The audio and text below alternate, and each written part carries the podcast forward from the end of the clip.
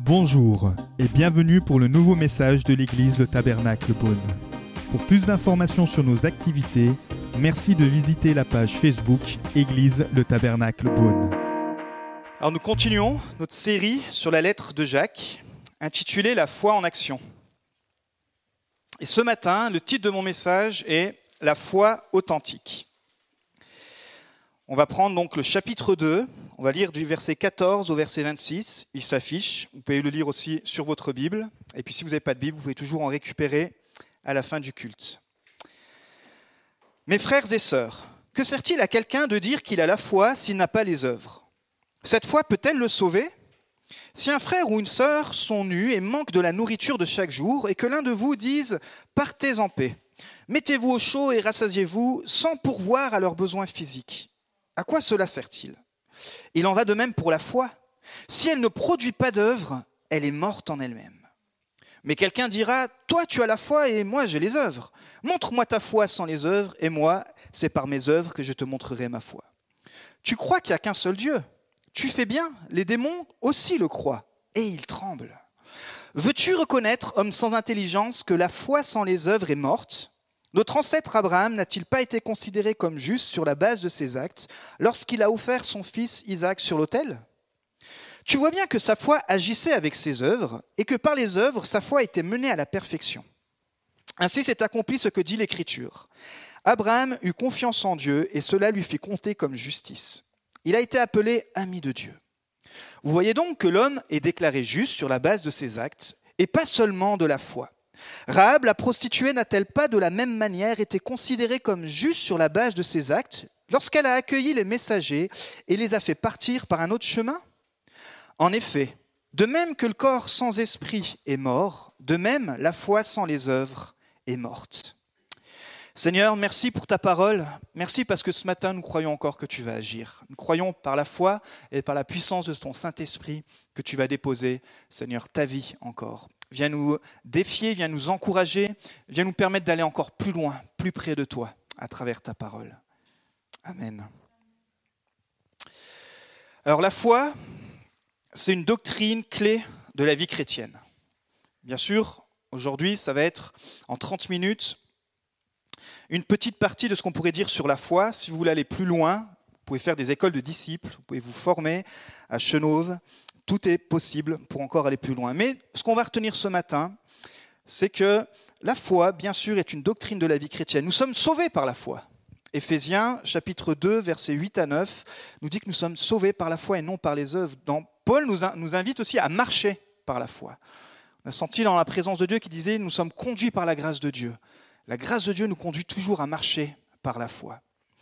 Pensez à tous ces hommes et ces femmes qui sont cités dans le livre des Hébreux, chapitre 11. Pensez par exemple à Moïse.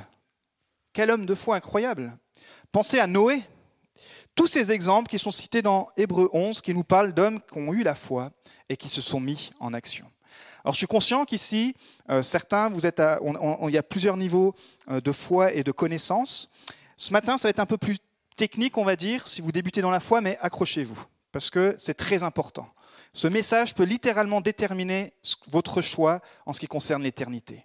Ce n'est pas juste un petit message euh, pour parler de la foi, c'est vraiment important ce qu'on va dire ce matin. Quelqu'un a dit, la foi ce n'est pas croire quelles que soient les preuves, mais obéir quelles que soient les conséquences. Les héros de la foi dans Hébreux 11 pardon, ont obéi peu importe les conséquences. La foi est la confiance en la véracité de la parole de Dieu et la conviction d'après laquelle agir selon elle nous attirera la bénédiction de Dieu. Il y a tout un livre qui parle de ça dans la Bible. Pentateuque, les cinq premiers livres écrits par Moïse, dans Deutéronome, Dieu a, littéralement dit à ce peuple, si tu fais ça, tu seras béni. Par contre, si tu ne fais pas ça, ou si tu me désobéis, tu ne seras pas béni. C'est noir ou blanc. Vous pouvez aussi lire ce livre, le livre des Deutéronomes, euh, en parallèle, pour comprendre un petit peu le pouvoir d'obéir et des bénédictions, mais aussi euh, les conséquences de la désobéissance. Jacques aborde enfin le thème principal de sa lettre, qui est la foi en action. On est sur une lettre qui est écrite sur cinq chapitres. Je ne sais pas si vous avez pris le temps encore de la lire en entière, mais je vous invite chaque semaine à pouvoir la lire pour arriver ici aussi avec euh, déjà la pensée de ce qu'on va partager. Mais on avait vu qu'on peut se tromper sur l'état de notre foi. On peut être dans l'illusion. On peut croire qu'on a la foi alors qu'on n'a pas la foi. Jacques y met une distinction. Il parle de la foi qui sauve. En fait, la question que tu peux te poser ce matin, est-ce que tu crois que tu as la véritable foi? La foi qui sauve. C'est la question qui soulève. Et il nous dit qu'il y a trois sortes de foi. C'est ce qu'on va voir ce matin, trois points. Le premier point qu'on va voir, c'est la foi qu'il appelle morte. Le deuxième point qu'on va voir, c'est la foi des démons. Et le troisième point, c'est la foi authentique. Premier point, la foi morte. Mes frères et sœurs, que sert-il à quelqu'un de dire qu'il a la foi s'il n'a pas les œuvres? Cette foi peut-elle sauver? Si un frère ou une sœur sont nus et manquent de la nourriture chaque jour, et que l'un de vous dise Partez en paix, mettez-vous au chaud et rassasiez-vous, sans pourvoir à leurs besoins physiques, à quoi cela sert-il? Il en va de même pour la foi. Si elle ne produit pas d'œuvre, elle est morte en elle-même. La foi morte est l'opposé, on l'a compris, de la foi authentique. Mort ici vient du grec euh, nécros, qui veut vraiment dire un cadavre. Avec un cadavre, c'est assez glauque comme image, mais on ne peut rien faire. Un cadavre, il ne va pas se mettre en action, puisque effectivement, il est mort. Donc Jacques dit, voilà, dans la lettre qui s'adresse à tous les chrétiens qui étaient dispersés, il dit, parmi vous, il y en a certains qui fanfaronnent, qui disent, moi j'ai la foi. Mais en fait, spirituellement, vous êtes comme un cadavre mort. Vous produisez rien, vous n'apportez rien du tout. Cette foi ne vous rend pas agissante. Jacques, c'est un pasteur qui était assez direct. Hein. On l'a vu, vous pourrez écouter les autres podcasts pour l'introduction. Ce matin, j'ai voulu rentrer directement dans le sujet. Jésus dira d'ailleurs, Celui qui me dit Seigneur, Seigneur, n'hériteront pas tous du royaume de Dieu, seulement celui qui fait la volonté de mon Père, dans Matthieu 7, 21. C'est le danger de vivre dans l'illusion, de connaître la Bible, mais pas le Dieu de la Bible. Or, nous, en France, très peu de gens connaissent déjà la Bible. Mais Jacques va plus loin et dit, tu te dis, tu crois connaître la Bible, mais est-ce que tu connais le Dieu de la Bible? D'avoir le vocabulaire chrétien, même les prières chrétiennes. D'avoir l'attitude, peut-être, d'avoir l'extérieur chrétien, mais finalement de ne pas avoir les actions en rapport. Jacques prend l'exemple d'un chrétien pauvre financièrement et qui arrive dans cette église. Il dit voilà, imaginez qu'un chrétien pauvre, dénudé, c'est-à-dire qu'il manque vraiment de tout financièrement. Les, premiers besoins dans la pyramide de Maslow, c'est les besoins physiologiques. Cet homme, il arrive et, ces besoins-là sont même pas comblés. Parce qu'il a faim, il n'a pas d'habits, il n'est pas bien vêtu. Il dit, ben, le chrétien, peu importe qui, mais dont la foi est morte, seul Dieu connaît ça, mais, les, mais ça se voit par rapport à ses actions, il va lui faire une petite tape dans le dos. Il va dire, ah ben, mon frère, ma sœur, c'est vrai que c'est dur pour toi en ce moment. Hein. Tu dois cailler quand même. Hein. Ah, puis c'est vrai, bah pour toi, McDo, tout ça. Ah, t'as pas, pas, pas découvert le nouveau resto qui a ouvert à Beaune? Ah, c'est dommage. Mais t'inquiète pas, Dieu va te bénir. Ça va aller, mon frère. Ça va aller, ma sœur. Ah, et puis là, tu sors un verset. Hein. Toute chose concourt au bien de ceux qui aiment Dieu. Ah, puis mon frère, ma sœur, mais peut-être tu es dans le péché, hein, parce que peut-être pour ça que tu as perdu ton travail. Et, et voyez, Jacques dit ça. Tu peux avoir le langage chrétien, tu peux avoir les versets chrétiens, mais ton attitude montre que ta foi, elle est morte, c'est-à-dire qu'elle produit rien. C'est hyper. Euh, ça nous permet vraiment de s'examiner nous-mêmes et de m'examiner moi-même, euh, d'être congruent entre ce qu'on croit, ce qu'on dit et ce qu'on fait. Jésus il a encouragé ses disciples à s'occuper des croyants dans le besoin. Dans Matthieu 25, 40, je vous le lis, toutes les fois, en parlant euh, de faire du bien aux pauvres, que vous avez fait cela à l'un de ces plus petits de mes frères, c'est à moi que vous l'avez fait. Et c'est aussi bien sûr l'histoire du bon samaritain, qu'on avait vu sur le dernier podcast, où finalement Jésus dénonce que euh, les croyants ont tendance à préférer défendre leur foi qu'à aider leur prochain. C'est tellement facile de faire l'apologétique. C'était tellement facile de, de, de, prendre plein de cours et d'en avoir plein la tête, et puis de fanfaronner ici, ici ou ailleurs. Hein. je parle dans l'église avec un grand en général, dit Ouais, mais moi, tu sais, je suis tel pasteur. Et waouh, tu sais pas telle révélation, etc. Il dit À un moment donné, les gars, il faut juste être pratique. À un moment donné, ta foi, elle doit être pratique en aidant ton prochain. L'apôtre Jean, il va écrire à la fin de sa vie je pense que quand tu as quelqu'un qui t'écrit à la fin de sa vie, ça doit être intéressant d'écouter ce qu'il dit. Dans 1 Jean 3, 17, 18, je vous lis. Petits enfants, donc là il parle à ceux vraiment qui débutent dans la foi. N'aimons pas en parole et avec la langue, mais en acte et avec vérité. C'est-à-dire que la base de la foi, ça commence par là. C'est pour ça qu'il appelle petits enfants. Il ne dit pas toi qui es déjà adulte. Non, il dit si tu te dis chrétien, tu commences comme un petit enfant. Eh bien, regarde. Je vais, te, donner un défi. N'aime pas seulement en parole et avec la langue, mais en acte et avec vérité. Et je m'inclus hein, dans, cette complexité de pouvoir être ouvert à notre prochain, dans notre planning, dans tout ce qu'on a. Je, me prêche à moi-même ce matin, mais Dieu s'intéresse à, nos relations horizontales. On est très fort pour la relation verticale. Parole de connaissance et tout ce que vous voulez, tous les dons de Corinthiens et tout le bazar. Et puis, on peut rentrer chez soi et avoir complètement une vie qui soit à, l'opposé de ce que les gens voient de nous dans l'Église. Ah si, si, attention, lui, hein, il a le ministère de prophète. Et en fait, la, relation verticale, elle paraît waouh, incroyable. La relation, oui, mais la relation horizontale, elle n'existe pas. Et quand vous regardez la croix, mettez-vous la, croix en tête. La croix, c'est quoi? C'est l'équilibre parfait entre la relation verticale, qui est notre relation avec Dieu, et la relation horizontale, notre relation avec les autres. Et c'est pour ça que euh, moi, j'ai un peu réduit la taille de la croix et je dis que ça fait un plus avec au de Jésus. Et ça veut dire que Dieu nous appelle toujours à être plus près de lui, mais plus près des gens. Est-ce que c'est facile? Non. Est-ce que je le fais tous les jours? Non. Est-ce que je suis encore arrivé à toute la compréhension de ça? Non. Mais c'est le commandement de Dieu d'aimer Dieu et d'aimer son prochain comme soi-même. Pensez aux dix commandements. Encore une fois, je m'adresse à ceux qui ont une culture chrétienne ce matin, dans un premier temps. Pensez aux dix commandements. La première moitié des dix commandements, c'est quoi? C'est les commandements de notre relation avec Dieu. Et la deuxième moitié des commandements, c'est quoi? C'est notre relation avec les autres. L'équilibre est là depuis le départ. Mais je suis tellement, et nous sommes parfois tellement loin de cette vérité. Alors la question que Jacques ici pose, elle est cruciale. Il dit, quel genre de foi peut-elle vraiment sauver? Est-ce que cette foi morte, là il parle du salut, c'est pour ça que je dis que c'est important ce matin. Euh, Jean Calvin a dit, c'est la foi seule qui justifie, et pourtant la foi qui justifie n'est jamais seule. On appelle ce genre de foi en fait la foi intellectuelle. On connaît avec l'intelligence, mais le cœur n'est pas transformé. On connaît avec euh, euh, tout ce qu'on a pu lire, tout ce qu'on a pu peut-être même écrire, mais en fait, le cœur n'est pas transformé. Vous savez qu'il existe des églises dont les pasteurs ne sont même pas transformés ne sont même pas convertis.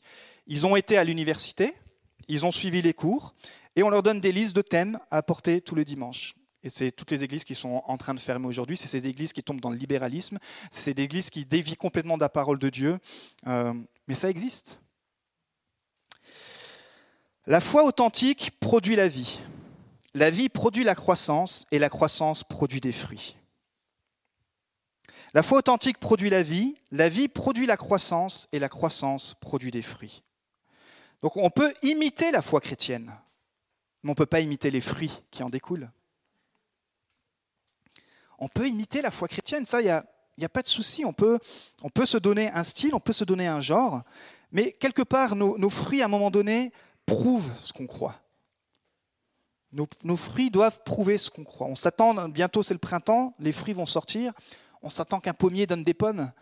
Pendant toute la période hivernale, on pouvait le comparer peut-être à d'autres arbres. Il tiens, il se prend pour un pommier, mais on verra. Ben, on attend que le pommier.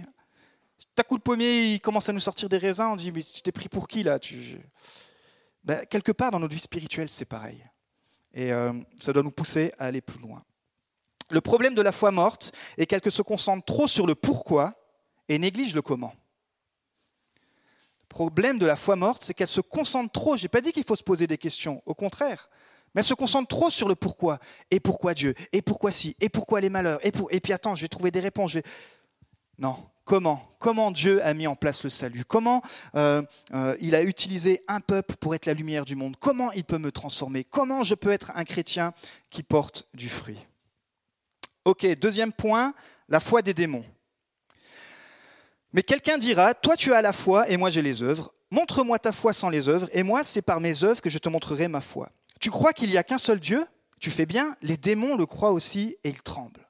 Jacques ici, il veut choquer ses lecteurs. Et je pense que peut-être vous êtes choqués ce matin d'entendre ça. Les démons existent et ils sont au service du diable. Le diable existe. L'enfer existe. Le but, et de détruire les gens. La Bible dit que Dieu est appelé le Père des Lumières et le diable est appelé le Père du mensonge. Et dans ce monde, vous pouvez choisir de se mettre ou sur l'autorité du Père des Lumières ou sur l'autorité du Père du mensonge.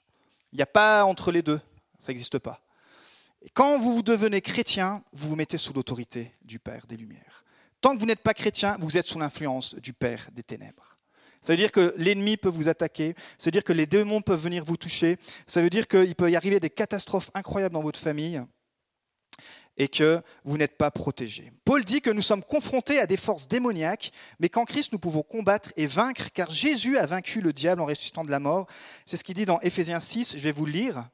Revêtez-vous de toutes les armes de Dieu afin de pouvoir tenir ferme contre les manœuvres du diable. En effet, ce n'est pas contre l'homme que nous avons à lutter, mais contre les puissances, contre les autorités, contre les souverains de ce monde de ténèbres, contre les esprits du mal dans les lieux célestes. La bonne nouvelle, c'est qu'en Christ, tu es protégé du diable, quand tu es chrétien. La bonne nouvelle, c'est que tu portes une armure, il nous dit Paul. L'armure, c'est pour quoi faire? C'est pour te protéger. Mais il dit aussi que tu as les armes. Les armes, c'est pour te défendre. Jésus, il a d'ailleurs souvent, durant son, ministère terrestre, chassé les démons. Et juste avant de partir, de disparaître, il a dit à ses disciples, vous chasserez aussi les démons. J'ai encore jamais chassé un démon. Parce qu'en France, euh, ils sont plus cachés que par exemple dans certains pays comme en Afrique où il y a beaucoup de magie. Mais Jésus, il connaissait les démons. Et surtout, les démons connaissaient Jésus. C'est l'histoire que je vais vous raconter de la légion de démons qui rencontre Jésus dans Marc 5. Marc 5. Je vais vous le lire, je vais vous la raconter, vous lirez chez vous. C'est l'histoire de, Jésus qui vient vivre une, une, histoire incroyable avec ses disciples. Il a, il a multiplié les pains, etc. Et il est dans le sud sur le lac de Galilée.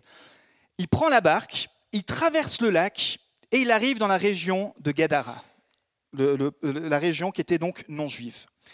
Il débarque et un homme vient se présenter à lui. Cet homme est bizarre. Déjà, cet homme, il est nu. Et puis, il sent pas bon. Cet homme vit dans les tombes.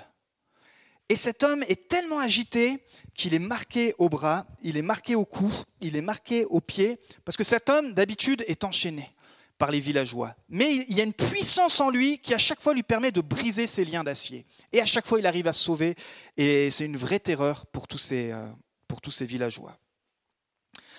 Les démons qui possèdent cet homme, le démon qui possède cet homme, pousse cet homme à venir s'agenouiller devant Jésus. Et le démon qui parle à travers cet homme physique. Il dit Jésus, qu'est-ce que tu es venu faire dans ce territoire? Pourquoi Il dit Pourquoi tu es venu nous tourmenter? Tu es le Fils de Dieu.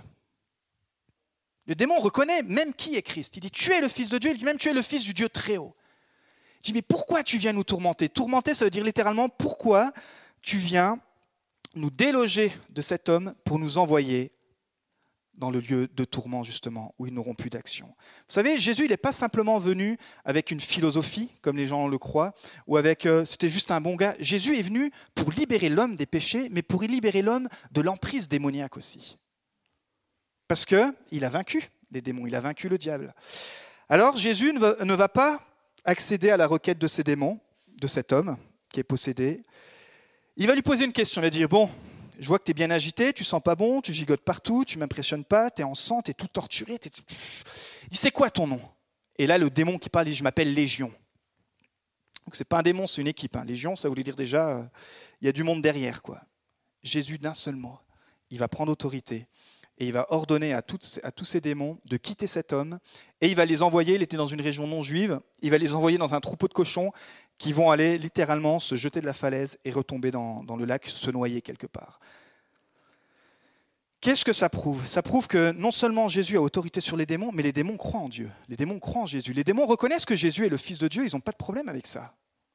Les démons, ils ne sont pas agnostiques, ils ne sont pas sceptiques. Vous savez, l'agnosticisme, c'est ça, c'est euh, vous pouvez être athée, c'est-à-dire vous ne croyez pas du tout en Dieu, puis les agnostiques, ils sont fatigants parce que ouais, il existe un Dieu. Ah, mais je ne pense pas qu'il existe vraiment de Dieu. C'est très fatigant de discuter avec un agnostique. Et ils ne sont pas non plus pentecôtistes, les démons. Les démons, ils ont une bonne théologie. Ils savent qui est Christ. Je ne sais pas si toi, tu as reconnu déjà dans ta vie personnelle que Jésus est le seul chemin, que Jésus est le Fils de Dieu. Je ne sais pas où tu en es, mais tu peux t'imaginer que même les démons dans ce monde connaissent qui est Christ. Et les gens sont surpris d'entendre que les démons ont la foi, la foi démoniaque. Ils croient en Dieu. Mais ils ont la foi et ils ont peur. C'est pour ça qu'il dit ils tremblent, parce qu'ils savent que Jésus vient et délivrer l'homme, parce que cet homme finalement est retrouvé dans son bon sens, il s'est rhabillé, il est devenu un évangéliste. Ça a tellement mis la panique dans le village que les gens ont jeté Jésus du village. Ils ont dit non, non, non mais là, toi, tu es trop puissant. Ils ont dit on n'a pas besoin de tes, délivrants. Ils ont, ils ont viré Jésus du village et ils ont viré l'homme aussi. Ils ne comprenaient pas, c'était trop haut pour eux. Tout ça pour en revenir au message de Jacques, qui dit que les démons croient et il tremble. Et il précise, il croit qu'il n'y a qu'un seul Dieu. Posez-vous la question quand vous lisez les textes. Pourquoi il dit ça? Parce que le seul peuple qui a créé le monothéisme, c'est le peuple juif. Dieu a dit dans ses commandements, tu n'auras qu'un seul Dieu. À l'époque, il y a des milliers d'années, c'était polythéiste. Plein de dieux pour la nature, pour le vent, pour, le, pour tout ce que vous voulez, il y avait un Dieu en fait. Aujourd'hui, ça existe encore ça, vous savez, les gens qui disent je crois. Je crois qu'il y a un Dieu. Oui, oui, il y a un Dieu qui est bon. Mais de croire qu'il n'y a qu'un seul Dieu, même quand vous discutez avec des gens, ça, peut mettre de l'attention et surtout de croire que Jésus est le seul Dieu, qui est le seul chemin. Vous ne pouvez pas arriver par un autre chemin, pas ni par Bouddha, mais par tous ceux qui sont gentils. Là, toutes les... Non, c'est pas une philosophie, mes amis, que Jésus est venu apporter sur la terre. Il est venu apporter une puissance de libération du péché pour nous restaurer, restaurer l'humanité avec Dieu et sauver l'homme et la femme, bien sûr. Donc c'était révolutionnaire à, à leur époque de croire que Dieu est la seule source de tout ce qui existe. Mais Jacques, il dit que ce n'est pas suffisant. Il dit, bah, tu vois, les démons, ils sont monothéistes. Ils croient qu'il n'y a qu'un seul Dieu. Mais ça ne suffit pas. Ta théologie, elle est bien, mais elle manque de pratique. Tu crois que Jésus est le Fils de Dieu? Ok, c'est super, mais ça manque de pratique. En fait, croire et trembler ne sauve personne. Une foi vivante se voit parce que la personne est transformée. Elle accomplit les œuvres pour lesquelles Dieu l'a destinée. Éphésiens 2, 8, 10, je vais vous le lire. En effet, c'est par la grâce que vous êtes sauvés, par le moyen de la foi, et cela ne vient pas de vous, c'est le don de Dieu. Ce n'est pas par les œuvres, afin que personne ne puisse se vanter. En réalité, c'est lui qui nous a fait. Nous avons été créés en Jésus-Christ pour des œuvres bonnes que Dieu a préparées d'avance, afin que nous les pratiquions. Quand tu deviens chrétien, Dieu rachète des dons. Dieu rachète euh, ta vie. Il te dit, tu, tu rentres dans ce salut, tu es sauvé, et ça te donne envie de pratiquer les œuvres pour lesquelles Dieu t'a créé, même avant la fondation du monde. Moi, avant que je sois né, Dieu savait que je serais ici, en train de prêcher. Il avait prévu ça dans son plan. Après, avec mes choix, avec ma vie, je peux choisir ou pas de rentrer dans le plan de Dieu. Mais Dieu a une destinée. Il n'y a pas que des destinées d'être sur euh, d'être un ministère visible. Hein. Nos œuvres ne nous sauvent pas, mais quand nous sommes sauvés, nous sommes appelés à pratiquer les œuvres que Dieu a prévues pour nous. Nos actes de service ne nous sauvent pas, mais ils montrent que notre engagement envers Dieu est réel. Si votre vie reste inchangée, c'est que vous ne croyez pas ce que vous proclamez. Et c'est pour ça que toute la difficulté, c'est de comprendre à quelle œuvre Dieu vous a appelé. Et que quand vous intégrez une équipe qui est déjà dans une œuvre, on vous demander, bah tiens, en tout cas, si vous voulez vous mettre au service dans l'Église, Peut-être ça ne va pas être votre œuvre complète dans laquelle vous allez être euh, euh, révélé, mais petit à petit, on va vous demander de faire tel service, tel service. L'œuvre, l'œuvre, se mettre en action. Je suis sauvé, on l'a lu ce matin avec l'équipe de prière. Je fais de l'éternel mes délices et il me donnera ce mon cœur désire. Mais peu importe ce qu'on me demande, je le fais. Waouh! Ça change, hein, parce que parfois on pourrait rencontrer dans l'église, on dit Ouais, mais elle est sympa votre église, c'est un petit club. Chacun fait son petit truc, ils sont sympas, les gens ils sont mignons. Il y a le café, il y a les petits gâteaux, hop, puis on rentre et on vit notre semaine. Non, vous savez, l'église, c'est, elle est appelée à être l'espoir du monde. L'église, c'est un lieu où on, on, vient pour être transformé, un lieu où on vient pour être challengé, un lieu où on vient aussi pour servir, même si on n'a pas envie, même si on est fatigué. On dit Seigneur, c'est de toute façon pour toi que je le fais, je veux me mettre à l'œuvre. Et puis surtout, surtout en dehors de l'église. Parce qu'on fixe beaucoup le travail dans l'Église, mais en dehors de l'Église, demandez au Saint-Esprit comment il peut vous utiliser. On le voit là, euh, Jacques parle surtout de notre prochain. Comment il peut vous utiliser avec votre famille? Comment il peut vous utiliser au travail? Comment il peut vous utiliser là où vous êtes? Troisième et dernier point. On a vu que la foi intellectuelle, ce que Jacques appelle la foi morte, n'est pas la foi authentique. On a vu que la foi des démons, qui est la foi des émotions, vous savez, ouh, je tremble, mais euh, ça ne met pas en action, c'est aussi une foi qui n'est pas authentique, une foi qui ne sauve pas. On va voir maintenant la foi qui sauve. Et la question que vous allez vous poser pendant qu'on finit ce, message ce matin, c'est où vous en êtes dans votre foi? La foi authentique. Veux-tu reconnaître, homme sans intelligence, que la foi sans les œuvres est morte? Notre ancêtre Abraham n'a-t-il pas été considéré comme juste sur la base de ses actes lorsqu'il a offert son fils Isaac sur l'autel? Tu vois bien que sa foi agissait avec ses œuvres et que par ses œuvres, sa foi a été menée à la perfection. Ainsi s'est accompli ce que dit l'Écriture. Abraham eut confiance en Dieu et cela lui fut compté comme justice. Et il a été appelé ami de Dieu. Voyez donc que l'homme est déclaré juste sur la base de ses actes et pas seulement de la foi. Rahab, la prostituée, n'a-t-elle pas de la même manière été considérée comme juste sur la base de ses actes lorsqu'elle a accueilli les messagers et les a fait partir par un autre chemin? En effet, de même que le corps sans l'esprit est mort, de même la foi sans les œuvres est morte. Alors, quelques caractéristiques de la foi qui sauve. Elle est fondée sur la Bible. Tu ne peux pas avoir une foi en Christ, la foi chrétienne, la foi du christianisme authentique, si tu ne crois pas que la Bible est inspirée. C'est-à-dire que tous les miracles, tous les événements qui sont écrits dans la Bible sont vrais. Si tu ne crois pas à une seule histoire de la Bible, tu n'as pas la foi authentique. Tu ne crois pas au déluge, tu dis mais non, c'est une histoire. Eh bien oui, justement, tu n'as pas la foi authentique. Tu ne crois pas que Dieu a ouvert la mer en deux pour faire passer le peuple d'Israël? Tu dis, mais qu'est-ce que c'est C'est des balivernes Non, c'est des miracles. Chaque miracle, la Bible a été inspirée. Chaque miracle est vrai et jusqu'à jusqu'au miracle de Christ, etc. Donc notre fondation, c'est la parole de Dieu. C'est pas l'humanisme. Vous savez, il y en a beaucoup qui sont impressionnés par les humanistes ou le minimalisme. Vous connaissez ce mouvement, cette philosophie? C'est tellement centré sur soi en fait. Dire en fait, je vais vivre avec trois jeans et trois chemises différentes, minimalisme, je vais vivre dans une caravane, c'est des ricains qui ont inventé ça parce que forcément eux sont toujours dans les extrêmes. Et au lieu d'avoir des grandes maisons, on va se faire une petite cabane et puis on va vivre avec le minimum. Parce que comme ça, pour la nature, on va moins, on va moins polluer la nature. Le minimalisme, ça, ça sauve pas. C'est bien, mais ce n'est pas une foi qui sauve. Ou la connaissance, ou l'héritage spirituel. Oui, je suis né dans une famille chrétienne. Non, ça ne te sauve pas. Le baptême ne te sauve pas. Ou même les bonnes motivations, comme on disait. La foi qui sauve est fondée sur la grâce de recevoir une nouvelle naissance. Elle vient de la parole de Dieu qu'on entend dans Romains 17. Mais entendre ne suffit pas. La foi pousse à l'onction. Il y a trois types de cœurs qui reçoivent la foi et qu'elle ne pousse pas. On a déjà vu ça. La foi endurcie dit mais non, c'est n'importe quoi. La foi émotionnelle, oh oui, j'étais très bien dans ce culte, le pasteur était bien habillé, la louange était bien, oh ça m'a touché, et eh bien, ça porte aucun fruit. Et puis la foi occupée, c'est non mais ah, en ce moment j'ai pas le temps, j'ai pas le temps de m'occuper de ma vie spirituelle, j'ai d'autres priorités. Je dis non, il y a un cœur qui est bon, un cœur qui reçoit la foi et il va se mettre en action. La parabole du semeur, mais ça vous pourrez y réécouter aussi sur les précédents podcast. Donc entendre, ne suffit pas, la foi pousse à l'action. Dire je crois n'est pas suffisant, mais vous devez être capable de répondre à la question en qui croyez-vous? Ce n'est pas parce que vous faites du bien aux pauvres que vous allez avoir la foi qui sauve. Je prends souvent l'exemple euh, de ce qui s'est passé ici même antérieurement, avec les hospices de Beaune. Le gars, vous lisez son histoire, alors peut-être qu'il est sauvé, mais sa première motivation, c'était d'offrir un hôpital pour les pauvres, les plus démunis, c'est très très bien, franchement. Mais il dit, comme ça, Dieu me pardonnera mes péchés. Il n'avait pas compris le principe de la grâce. Et c'est ce que la plupart des gens pensent, que quand ils font une œuvre, et même dans notre christianisme aujourd'hui, hein, parfois on jette la pierre sur euh, le, christianisme traditionnel euh, catholique, mais dans les évangéliques c'est pareil, dis, oh si je fais une bonne action cette semaine, Dieu va me bénir. La grâce, elle te pousse à faire une bonne action. Oui, Dieu te bénit, mais on ne le fait pas pour ça. Ok, la Bible est claire, c'est la seule foi en Christ qui sauve. Mais le contraire est aussi vrai. Là où il y a la foi en Christ, il y a aussi des fruits et des œuvres. Heureusement qu'il y a des chrétiens qui, bien sûr, se mettent en action. Il y a, beaucoup d'humanitaires chrétiens. Il y a beaucoup d'œuvres humanitaires chrétiennes, heureusement.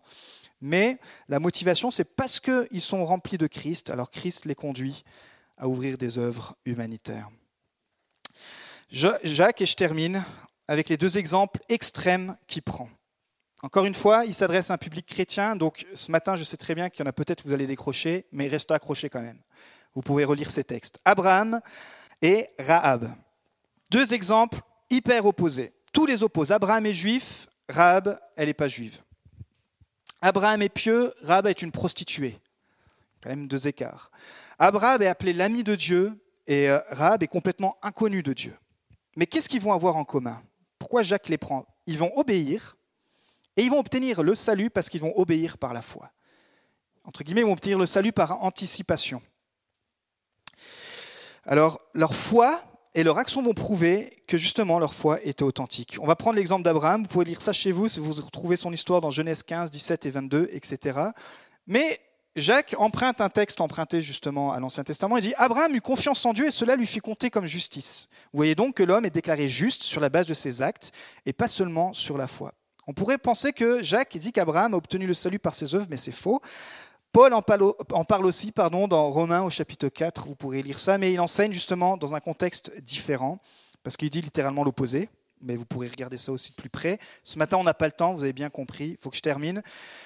On a vu et on croit que le salut s'obtient seulement par la grâce. De ce côté-là, il n'y a pas de problème. Mais nos efforts ou nos actions montrent quel type de foi on a. Alors, c'est quoi l'histoire d'Abraham? Environ 2000 ans avant Jésus-Christ, Dieu a le plan de se former un peuple.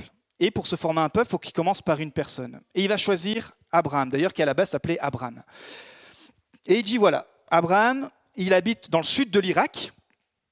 Il vient, il se révèle à lui, il lui montre une vision incroyable. Il dit Écoute, Abraham, je t'appelle parce que de toi va naître une nation. De cette nation va naître le Messie Jésus-Christ. Et de ce Jésus-Christ, le salut va être accessible pour le monde entier. C'est-à-dire que sur la première partie, sans Christ, le salut était accessible qu'aux euh, Juifs, mais en Christ, le salut devient accessible au monde entier. Et Abraham, imaginez-vous, il est tranquille en Irak, en train de fumer son narguilé puis son petit café. Il dit Mais c'est quoi ton plan là, Seigneur?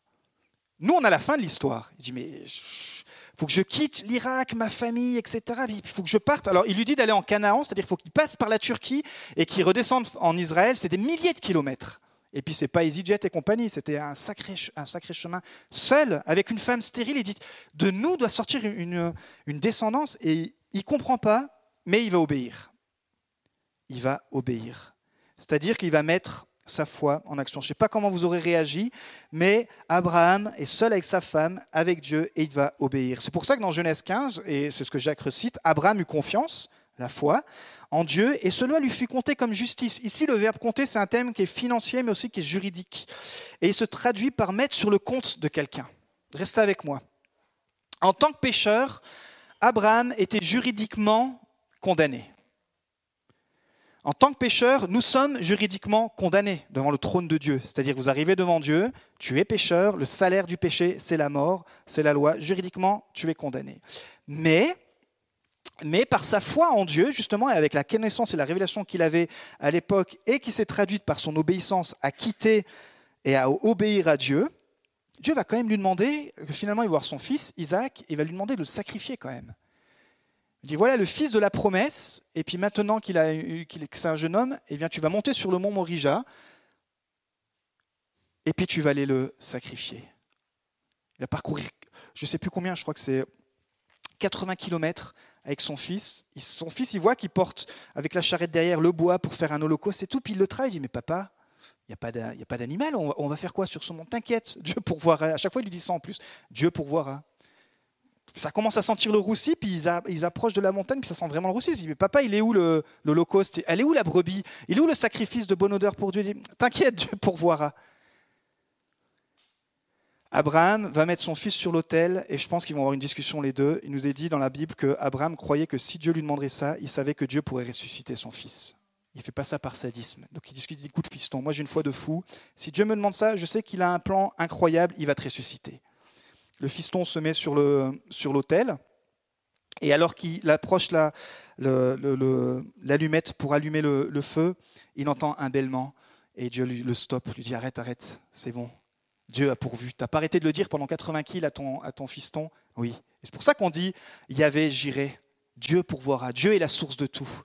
Et euh, finalement, voilà, Dieu, Dieu a pourvu et Dieu lui dit, et Dieu va confirmer la promesse. Il dit, bah, comme je vois ton cœur, que tu es prêt même à, sacrifier, et comme je vois surtout ta foi, tu as même la foi que je pouvais le ressusciter, ok, avec toi on va pouvoir construire une nation.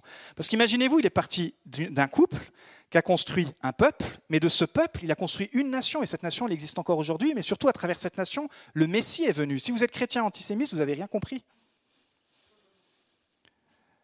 Parce que Abraham est le père de la foi.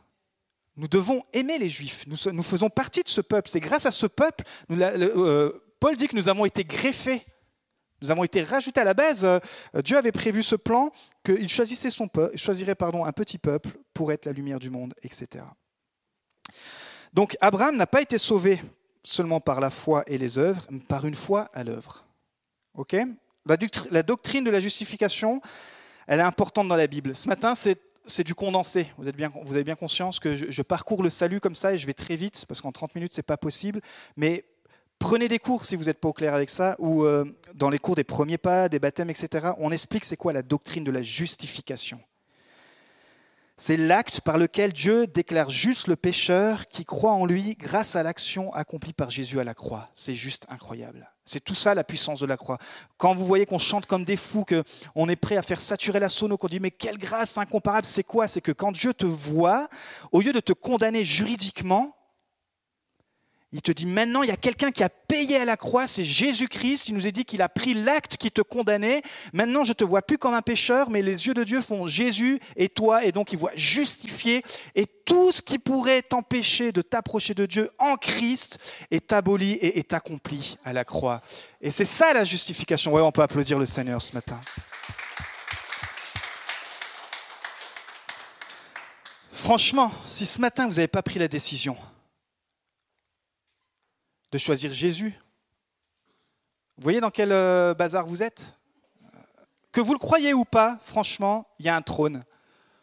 Et on, aura, pardon, devra rendre des comptes à Dieu. Si vous êtes en Christ, Dieu va dire c'est bon, tu es sauvé, bon et fidèle serviteur. Si vous n'êtes pas en Christ, c'est l'enfer. Il n'y a pas d'entre-deux, il n'y a pas de purgatoire, il n'y a pas de, de transformateur. De... Non, c'est très simple l'évangile. Mais c'est tellement simple que les gens, ils ne comprennent pas ou ils ne veulent pas comprendre parce qu'il faut une révélation, etc. Dernier exemple, parce que je vois que c'est 11h07 et je n'ai pas tenu mon timing, mais en même temps c'est du lourd ce matin. Rahab. Pourquoi dans la Bible on met à l'honneur une prostituée? Son histoire, elle se trouve dans Josué 2 et 6, vous pourrez lire aussi chez vous. Elle fait partie des héros de la foi qui sont cités dans Hébreu 11, comme Abraham, c'est une histoire qui est vraiment passionnante, franchement. C'est même, on dit que c'est le plus grand exemple de foi qui sauve dans la Bible. Israël est sur le point d'envahir Jéricho. Encore, si vous n'êtes pas familier avec les textes bibliques, restez accrochés.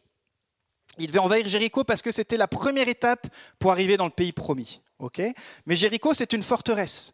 Et euh, Josué, qu'on va appeler Joe ce matin, il dit, faut que j'envoie des espions, parce qu'on ne peut pas on ne peut pas atteindre Jéricho comme ça. Il envoie une équipe d'espions, deux espions. Les espions, ils y vont, ils sont fatigués, machin, tout ça. Ils arrivent dans une maison close. On se demande ce que les espions vont faire. Et ils arrivent chez Rahab qui tient une maison close. Et Rahab, elle a le choix. Vous voyez, Dieu nous met toujours devant les choix. Rahab n'est pas, est pas euh, juive. Elle n'est pas d'une culture juive, elle est d'une culture païenne. Plusieurs dieux, polythéistes, tout ce que vous voulez. Mais elle avait entendu l'histoire des Juifs. Elle avait entendu que Moïse avait délivré le peuple, que c'était un peuple monothéiste et que ce Dieu était Yahvé et que c'était le seul Dieu. Elle avait entendu les miracles, les dix plaies, la mer qui s'était ouverte. Et alors que tout, le monde à Jéricho avait refusé de croire au Dieu d'Israël, elle, la seule de toute cette ville, croyait secrètement en Dieu. Donc quand elle reçoit des espions, ils disent bah, Nous, on vient d'Israël, Dieu nous a donné le pays, etc. Elle sait que le Dieu qui servent est beaucoup plus puissant que tout leur bazar. Donc elle va mettre sa foi en Dieu, au Dieu d'Israël. Et les espions disent, bon, si tu nous donnes toutes les infos, quand viendra détruire la ville, tu seras sauvé.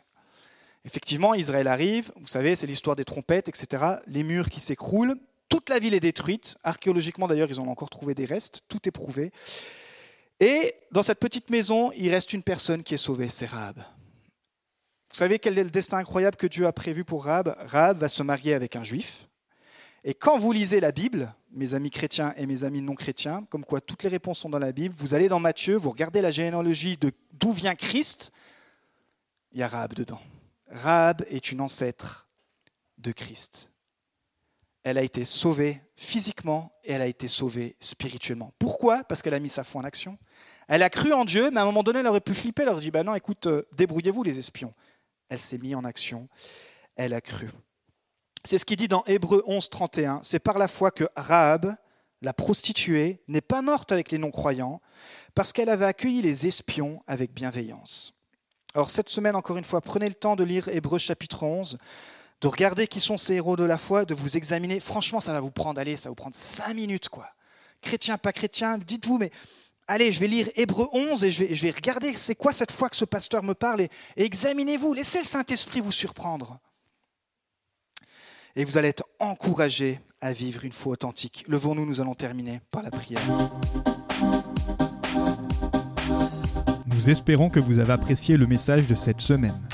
Pour plus d'informations sur notre Église, merci de visiter la page Facebook Église le Tabernacle Beaune.